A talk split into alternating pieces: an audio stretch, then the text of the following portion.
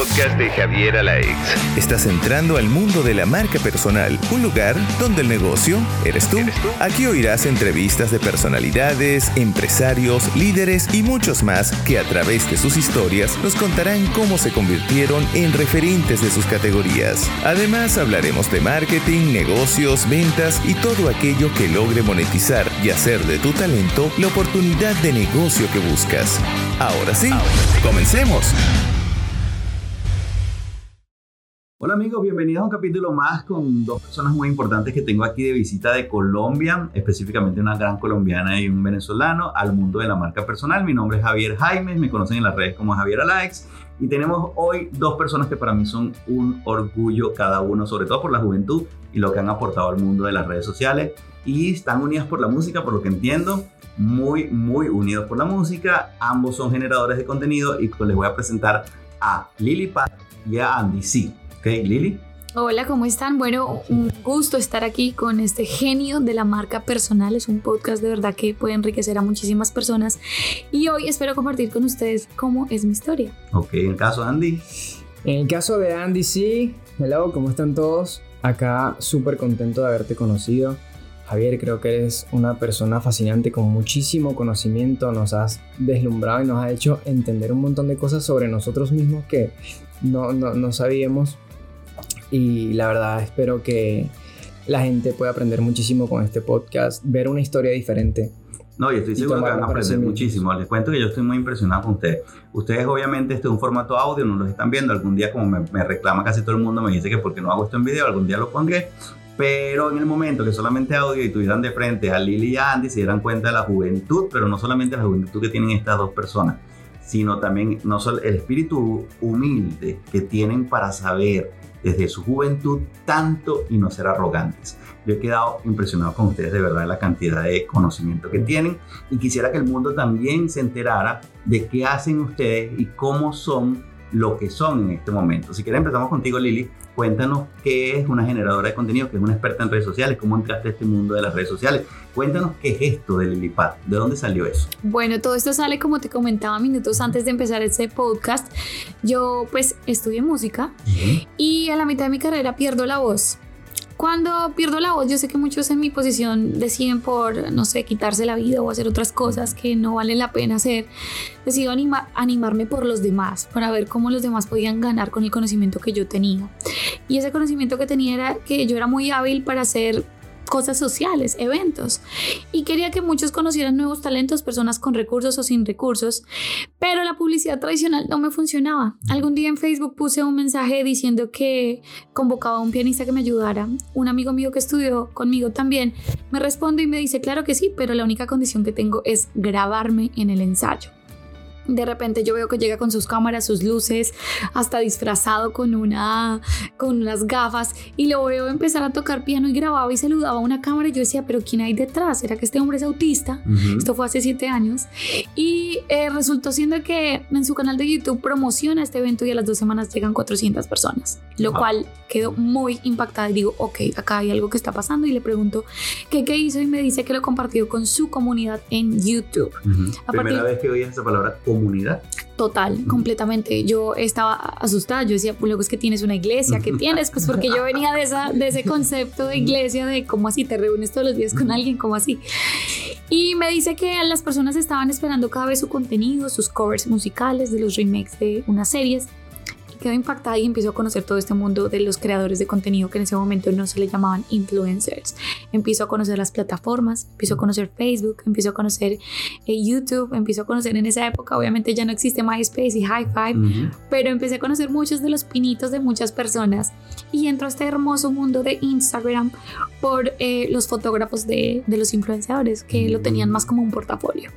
Y empiezo a analizar que la gente lo utilizaba primero, antes como red social para vender, sino como para editar fotos. Amaban los filtros en esa época. Ese que era todo vino tinto y todo fuerte. Uno de los grandes secretos que tuvo la red específicamente para acogida. Exacto. Entonces empiezo a entender todo esto, em, empiezo a generar como comunidad y afinidad entre las marcas personales, que en ese momento no sabía que era eso tampoco, entre los talentos, ¿sí? los youtubers y las personas ¿Qué buscaban las personas? Cuando leíamos los comentarios yo les decía que se fijaran mucho en eso, porque las personas, uno hace el contenido es para ellos. Y está bien que se haga desde uno y desde el conocimiento, pero les decía, vamos a complacer al público. Y empezábamos a, a entender qué era lo que querían, qué era lo que más les gustaba. Empezamos a aplicar preguntas. Todo esto empezó a generar un crecimiento, las marcas empezaron a ver interesadas. Hemos hecho cosas pues con marcas muy, muy posicionadas de bebidas, de alimentos, de tecnología. Y esto fue, pues logró un éxito muy chévere empiezo a entender que tengo una habilidad de, de entender que detrás de los celulares o detrás de los computadores hay seres humanos y a veces pensamos que hay robots. ¿Sabes? Que nosotros sencillamente publicamos una foto y la gente entiende lo que nosotros entendemos desde que la publicamos, pero la gente la percibe diferente. Y empiezo a decirle, claro, tú le vas a hacer publicidad a una marca, le decía yo a uno de los influenciadores, pero ¿por qué crees que alguien va a comprar algo que tú estás usando una sola vez y no lo vuelves a usar? Tienes que crear una relación con el producto. La gente tiene que ver que lo estás usando, que te gusta, qué te gusta de eso, en qué estatus te pone, por qué lo haces. Eh, es lo mismo que pasa hoy en día con tener un iPhone. Hay comunidad Android, hay comunidad iPhone. Sí, ahí tú cada uno. Exacto. Entonces, las redes sociales funcionan como tribus y funcionan generando afinidad. Lili Padenta luego manejar marcas también personales dentro de las redes sociales, en especial en Instagram, pues como obviamente Jürgen Klarik, tú también has hecho parte de este crecimiento tan increíble de él. Empiezo a trabajar con uno de los mejores chefs también de Colombia, que también tiene aquí su restaurante del cielo en Miami, está construyendo uno en Washington. Y así te puedo hablar también de diseñadores y de microempresas y medianas empresas. Y, se me abre una pregunta justo en este momento. Si tú te pones a ver, me estás hablando desde tu experticia en las redes sociales, empiezas a, a compartir con este tipo de personas, a darles tu conocimiento para que ellos mejoren en su propia plataforma, ¿no? Pero eso te hacía a ti una influencer o tú te sientes una influencer. Yo voy a ser honesta, yo siento que todos somos influenciadores. Tengas o no tengas redes sociales, tú le puedes decir en tu casa a tu mamá, tu primo, tu abuela, tu hermano, no uses este champú, usa este. Estás influenciando desde el conocimiento que tienes de la experiencia. Y para mí un influenciador puede ser a pequeña escala, mediana escala y grande escala. Lo que pasa es que las redes te permiten masificarlo. Y cuando obviamente vienes haciendo un contenido te valida y de cierta forma las personas te creen porque lo estás poniendo, lo estás exponiendo. Entonces, para mí todos somos influenciadores, lo que pasa es que somos en distinto rango. En distinto medida. Eso de que conoces los términos microinfluenciador, macroinfluenciador, influenciador de mediana alcance, ¿qué crees tú que realmente le funciona a una marca? O sea, tener microinfluenciadores, macroinfluenciadores, es un depende a mí me encantan las, respuestas de depende, ¿no?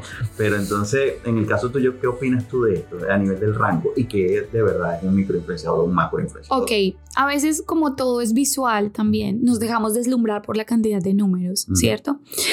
Eh, no quiero decir esto que voy a decir, pero lo, lo tengo que decir. Yo siento que muchos de los influenciadores que están muy grandes se han prostituido, porque como son los que más buscan, entonces voy a poner un ejemplo. Si es una marca de vestidos de baños, entonces trabajan con cinco marcas diferentes de vestidos de baño y no hay exclusividad. Entonces las personas no saben a dónde dirigirse porque no saben a qué creerle. Oye, pero hace un mes publicitaste una marca, porque ahora otro mes de la mismo tipo de productos no lo estás haciendo? No discrimino eso. Genial que tengan trabajo, genial que, que puedan hacerlo. Pero para mí es muy importante lo que, que las personas se sientan cercanas y que la persona sienta que lo está recomendando es un conocido. Claro. Eh, yo he intentado con macro influenciadores y con medianamente influenciadores y con micro influenciadores y te cuento, depende lo que tú quieras, el objetivo. Es decir, lo que hace un macro influenciador es generarte ruido, obviamente generarte ventas si la persona tiene el nivel de conversión y credibilidad. Pero lo que puede hacerte un micro influenciador es posicionarte en el público que él tiene. Y adicional, te genera una validación por el perfil que tenga la persona. Por ejemplo, hay personas que no tienen quizás más de 10 mil seguidores, pero lo que hace esa persona lo genera un estatus. ¿sí? Si esa persona de pronto no se enfoca en hacer lo mismo que hace el macro influenciador, pero tiene un público, y tú, ganadero, una persona que hace equitación, una persona que de pronto se enfoca en la moda, una persona que es comunicadora social pero no, no le interesa hacer ese tipo de cosas, pueden generar distintos impactos. Entonces yo pienso que los tres son importantes, es cuestión de estudiar qué te funciona y qué no te funciona y el presupuesto que tengas. Y en tu experiencia, estos influenciadores le llegan a la gente de manera más fácil bajo qué formato, en fotos, en video, en audio ¿Cuál es que crees tú en este momento sea el formato más ideal para influenciar a las personas? Bueno, yo creo que tengo que darle el paso muy importante a Andy, sí, porque hemos estado estudiando todo lo de las plataformas y en especial páginas como HubSpot, que tú sabes que son súper importantes, que lanzan las estadísticas, que se dicen que para el 2021 el 80% del consumo de contenido va a estar en videos y pienso que el auge está empezando desde ya. Antes era muy lindo todo lo de las fotos y editar, sigue siendo bello, pero para comunicar un mensaje definitivamente hay que hacer un video. Entonces, Andy, cuéntanos un momento aquí y vamos a darle un descanso a Lili.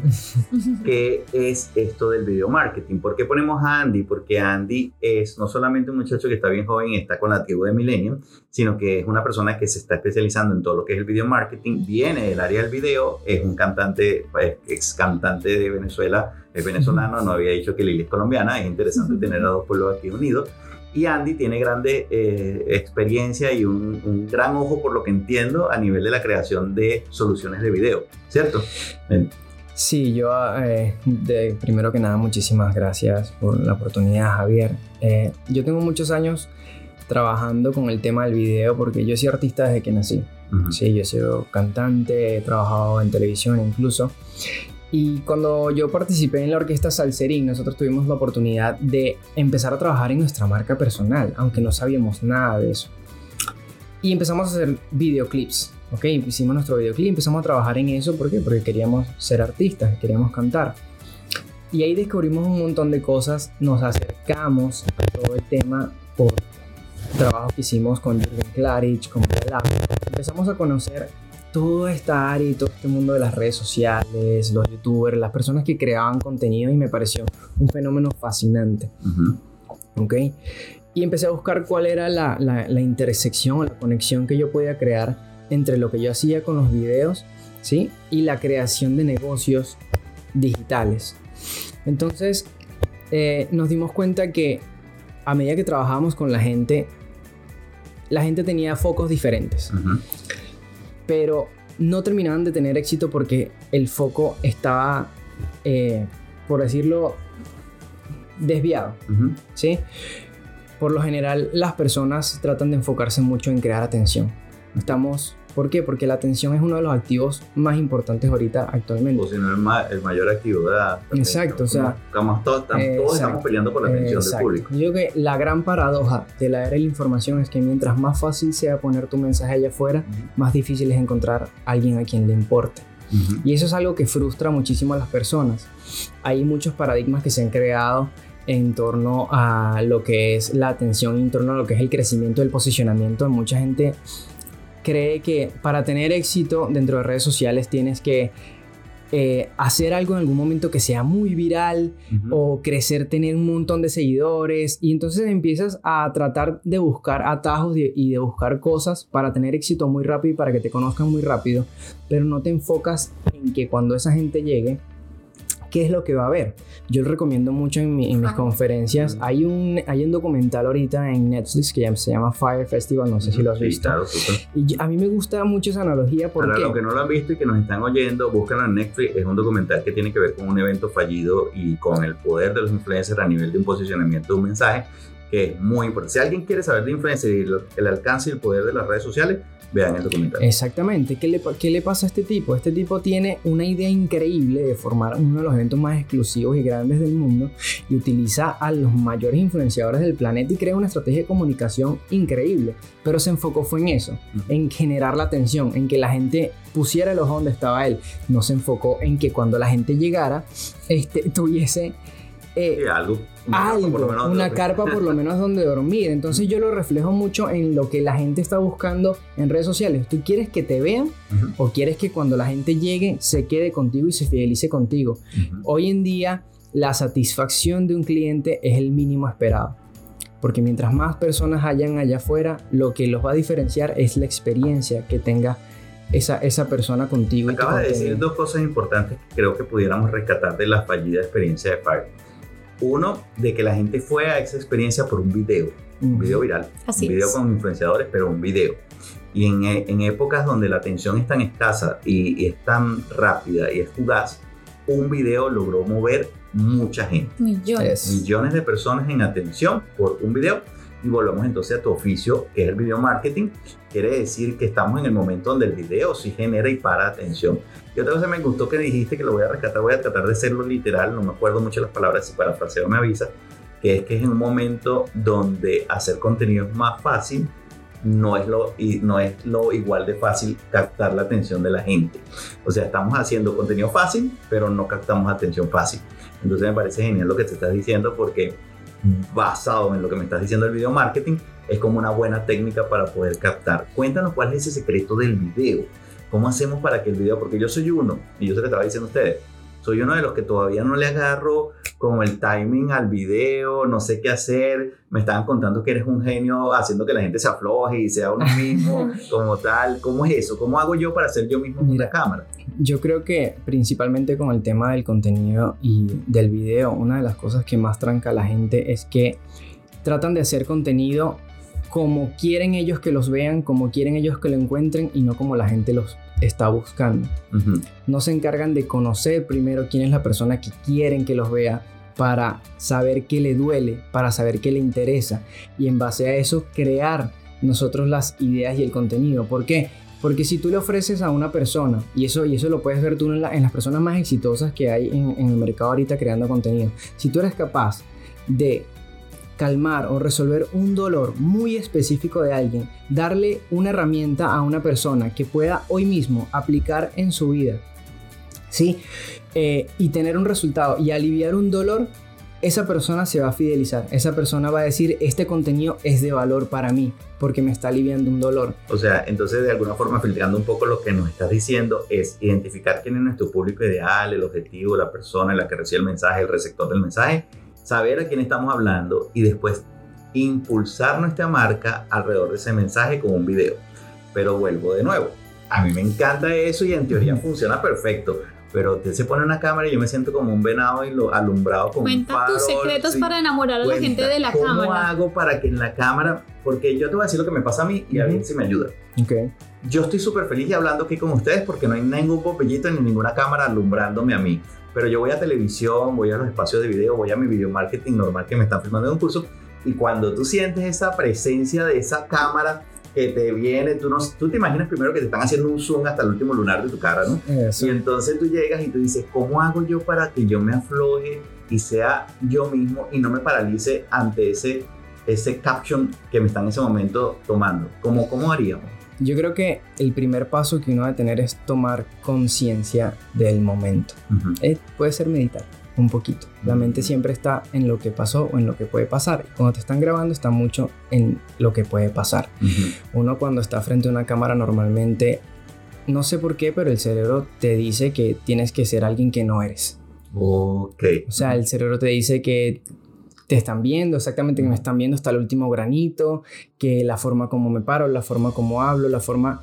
Y la verdad es que si ustedes se ponen a ver y si tú te pones a ver las personas más exitosas en cuanto a creación y comunicación con las otras personas, es porque las personas lo sienten cercano, es porque las personas sienten que quien les está hablando es un amigo, ¿ok? Es alguien que le habla con franqueza, es alguien que le habla con, con la verdad. El ser acartonados, el, tra el tratar de, de marcar muy bien las palabras, eso se ve, se nota mucho cuando algo es fingido. Entonces, mi mejor... O sea, que ser auténtico si tiene su dividendo ser en el es lo, es lo único. Uh -huh. ¿Por qué? Porque hay mucha gente haciendo lo mismo. Uh -huh. Y tienes que encontrar, si encuentras tu punto diferenciador entre todas esas personas, vas a encontrar eso que te va a impulsar y vas a encontrar eso que te da éxito. La autenticidad en tu discurso, en tu forma de hablar, en tu forma de ser. Date cuenta cómo tú hablas cuando hablas con un amigo, uh -huh. cómo le das la información. Esa es la misma forma como se la tienes que dar a, a la gente. Bueno, entonces ya saben por aquí un consejo. Eh, acuérdense que este podcast es muy corto y tenemos muchísimo. Yo tengo más de tres horas hablando con los muchachos, así que al final del día pudiéramos quedarnos aquí toda la vida también en el podcast. Eh, aquí hay una técnica que yo utilizo para sacarle los secretos a las personas que pasan por aquí de marca personal Okay. y ya se los había adelantado, es un poco de ejercicio de imaginería, ¿no? La pregunta que viene ahorita y para cerrar el podcast es tanto a Lili como a ti, Andy, va a ser lo siguiente y empezamos con Lili como tal, que es el ejercicio de imaginarnos que tenemos un caldero enfrente y las personas que están del otro lado, como si fueras una chef o una bruja o una especie de, de generadora de fórmulas como tal, le dices qué ingredientes necesitan poner en ese caldero al hacer la mezcla para hacer una lili pad. ¿Ok? Yo quiero saber Wow. qué ingredientes tiene un caldero de Lilipad. ¿Cuál es la fórmula secreta de la marca de Lilipad? Bueno, yo creo que la fórmula secreta es curioso porque trataré de sacarlas basado en lo que las personas me han dicho, no en lo que considero de mí misma mi percepción, no porque sea diferente, sino lo que me ha llamado la atención. La gente dice que soy muy cool. ¿Qué significa cool? Pues que soy muy fresca, pero también se sienten muy cómodos. Entonces yo podría como comodidad, pondría a alguien cool, pondría a alguien que siempre está dispuesta a darte soluciones. Entonces, solución, Ujú. tal vez. Alguien también dispuesta a cambiarte lo que de pronto el panorama que tienes en este momento, ¿sí? Eh, motivación, amor, ternura, disciplina, mucha pasión y, ¿cómo se dice eso? Resiliencia. Resiliencia. Resiliencia. Resiliencia. Muchísima resiliencia y, y perseverante. O sea, es un caldero cargado. La cosa, Me gusta. la cosa es en serio, en serio, lleva mucho ingrediente y por eso es que Lilipad tiene lo que tiene. Yo la, les recomiendo a todos que la sigan, arroba. Lilipad Music. Lilipad L-I, L-Y-P-A-T Music. Ok, ya saben, LI, LI, estamos hablando de LI-Y, Ajá. LI, después LY, PAT, ¿cómo se Ajá. escribe? PAT, P-A-T. Ajá. Music. Ajá. Estamos hablando music para los que escriben literalmente como los españoles. Ok, en el caso de Andy, volvemos Sí. al mismo ejercicio. Imaginemos enfrente el caldero, imaginemos que alguien te pide ejemplificar de una manera culinaria los ingredientes de la marca de Andy que tiene, que tiene ese caldero. Mira, me parece muy interesante la forma como las está exponiendo Lilipad, porque si realmente la forma como te ven las otras personas a veces es distinta a cómo te percibes tú mismo, porque a veces lo que te percibes tú es un ideal de lo que tú quisieras hacer, y no realmente. Entonces, yo he percibido que la gente eh, siente de mí, primero que nada, es como calidez y amabilidad. Sí, de hecho yo tengo una familia que dice kindness Ajá. aquí. Es- Eh, es como yo- bondad para los que no hablen Sí. en inglés. Eh, creo mucho en la honestidad, creo mucho en la lealtad, creo mucho en escuchar, creo mucho en que cada persona está luchando una batalla de la que uno no sabe. Y si uno se detiene un segundito a escuchar, puede aprender un montón de cosas, no solo de esa persona, sino sobre sí mismo. Soy una persona que estudia, estudia, estudia mucho y trabaja en su ser para, para eh, digamos, encontrar respuestas. ¿ok? Eh, es amistad, como les dije antes, lealtad, es trabajo, es energía, alegría, música, swing, Wow, eso es interesante, ¿no? Y amigo, ser, ser buen amigo. Bueno, es pudiéramos resumir bastante. ese muy el caldero. burrito de Shrek. Sí, pudiéramos Andy. resumir muy ese caldero entre una bondad y una relación de amistad. Miren, muchísimas gracias muchachos por estar aquí. El tiempo es súper corto, les quedan 35 segundos para despedirse de su gente. Lili, despídete, que un último mensaje. Bueno, muchísimas gracias a todos por escuchar. Les sigo recomendando, obvio, seguir escuchando estos podcasts. Nada, vivan cada día como si fuera el último. Eso lo dicen varias personas, pero en serio hay que vivirlo. Y vivan de su pasión también. ¿Qué es lo que les apasiona? Andy, Bueno, por acá también Andy C. Me pueden seguir en las redes sociales como Andy C Voice, Andy con Y, C y Voice con I latina. Y primero que nada, muchísimas gracias de nuevo por, por la invitación. La, la reflexión que yo puedo dejarle final es que si no saben en un principio qué pueden hacer de contenido, les recomiendo algo. Cuenten su historia.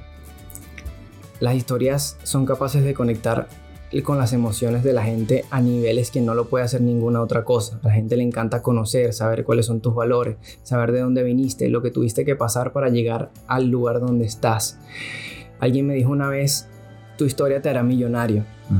Y a mí me gusta decírselo a la gente. Cuéntale tu historia a quien sea que se te atraviese. A quien sea que te encuentres, cuéntale tu historia. Y vas a ver cómo tu vida va a cambiar. Bueno, buenísimo, me encanta esa reflexión final para cerrar en positivo. Muchachos, muchísimas gracias por estar aquí. Les dejo una foto en el podcast de lo que estábamos haciendo aquí para que las visualicen como siempre, porque siempre les digo a la gente, vayan a las redes sociales y veanlos como son en persona, para que no se imaginen. ¿ok? Síganlo, los pongo debajo de las redes de ellos, les pongo efectivamente dónde conseguir más información con ellos. Se les quiere mucho, hasta la próxima edición, que ya saben que es inconstante por el momento, Yo volveré cuando tengamos que volver, ¿ok?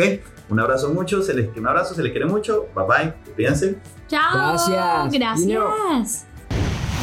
Y hasta aquí el tema de hoy en el mundo de la marca personal. Recuerda pasar por el botón de suscripción para que no te pierdas ni un solo capítulo de este fascinante mundo. Nos oímos en una próxima oportunidad.